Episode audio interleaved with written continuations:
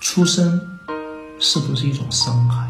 如果你认为出生本身就是一种伤害，因为我在这个世界上受了那么多的苦，我到现在都已经快三十了，还没有找对象，明天都大年三十了，我居然还没有女朋友，我身边的人都已经在北京有八套房，我什么房都没有。所以我想说的，如果你真的觉得出生本身就是一种伤害，那你就会觉得这个世界就是虚无的。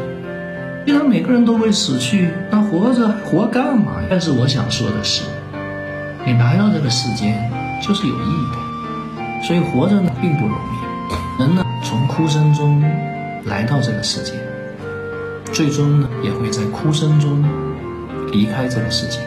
我们生活在这个世界。